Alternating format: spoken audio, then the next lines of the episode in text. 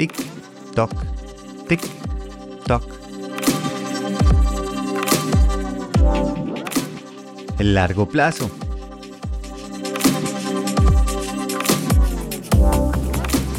Toma tu lunes, bienvenidos a Quiero mi Rush, mi nombre es Pablo. Espero que hayan tenido un fin de semana rico, que hayan gozado, aprendido algo, hayan tenido algún reto, alguna cosa. Ayer vimos con Juli, un poco tarde lo sé, pero la vimos eh, Misión Imposible, creo que ya es las 6. Oiga, y me pareció buenísima la película. No sé si, si era porque no estaba esperando mucho o algo, pero me pareció fantástica. Para alguien que la quiere ver, quiera ver eh, unas escenas de acción increíble con un humor así como eh, medido. Y otra cosa que yo no entiendo, Tom Cruise tiene 61 años. La vez pasada estaba viendo a un vecino acá cortando un árbol y, estaba parado eh, pues ahí con, la máquina cortando. Y dije, qué berraco a esa edad de tener 60 y pico, qué duro.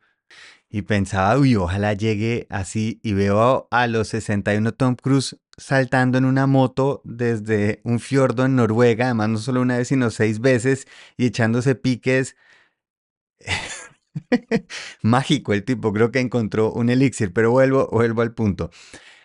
La película esta de, de Misión Imposible se la recomiendo. Y otra, ya que estamos hablando de películas, voto acá una vez, la nueva de Tortugas Ninja, con la que produjo Seth Rogen. Si les gustó como el estilo de Spider-Verse y eso, se la súper recomiendo. En diseño y todo me pareció, pero buenísima.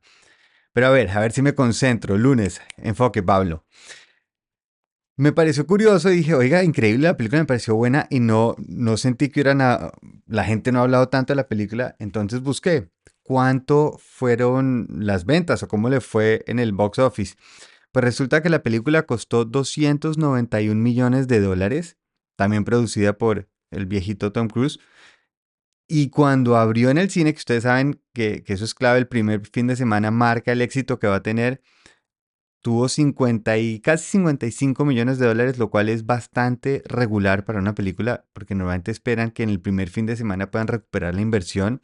Y al final en Estados Unidos solo vendieron 172 millones de dólares, por lo cual se estaban preparando para un flop.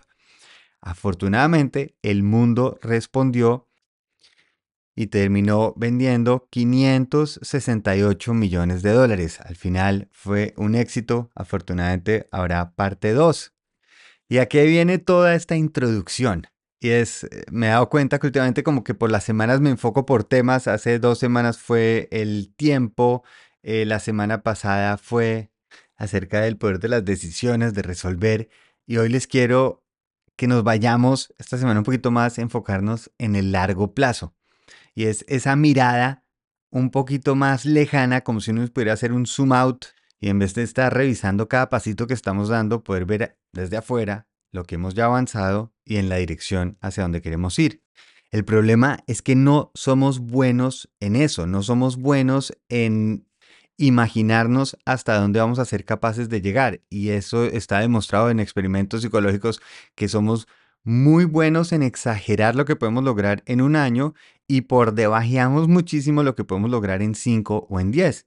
Y por eso si empezamos una caminata en los primeros metros nos podemos tropezar o de pronto al kilómetro ya estamos cansados, decimos, no, si así empezó, ¿esto cómo va a ser? Y no entendemos que en el proceso vamos a mejorar, vamos a aprender.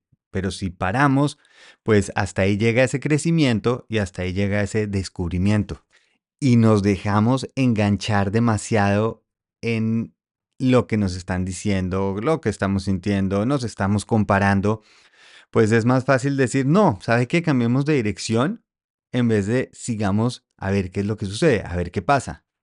Y por eso en este podcast siempre he hecho tanto énfasis en esa estructura que estamos repitiendo a diario, porque esa va a ser mucho más importante que la excepción que hacemos a veces. Y ya sé que deben estar diciendo Pablo, ya ha dicho, pero sí, salude bonito cada día a la pareja hace mucho más impacto. 15 minutos o 20 minutos al día de entrenar también logra más que tal vez una ciclovía a la semana o comer más balanceado, más sano constantemente en vez de hacer dieta una vez al año. y aquí es donde a mí me fascina que empiezan a unirse todos los conceptos que hablamos en este podcast y es así funciona la vida como ha surgido. La vida va escogiendo una dirección y se va adaptando, va viendo a ver qué pasa, qué sucede y dentro de ese crecimiento pues hay una evolución. La verdad es que el árbol no se ha dibujado antes de crecer. Lo único que sabe es, por allá está la luz, empecemos a intentar a ver qué sucede. Imagínense esos pobres seres que salieron por primera vez del agua y decían, ¿qué va a pasar? Y alguien dijo, eche para adelante, ya iremos viendo en el camino. Pues esa decisión de dirección de ese tetrapodo hace 365 millones de años, a largo plazo creó dinosaurios, pájaros y algunos de los mamíferos. ¿Ah? Ahora, cuando ese visionario salió del agua, ¿ustedes creen que tenía eso en la cabeza? No, simplemente dijo, sigamos y mantengamos a ver qué. Si confiamos y nos enfocamos que nuestro resultado, nuestro objetivo es algo, es algo a largo plazo, que no es algo inmediato, que no tiene que suceder ahora y que afortunadamente lo que tengo es tiempo y afortunadamente en ese tiempo va a suceder magia, Dejo de medirme por el resultado del día y empiezo más bien a buscar el progreso, a buscar esa continuidad.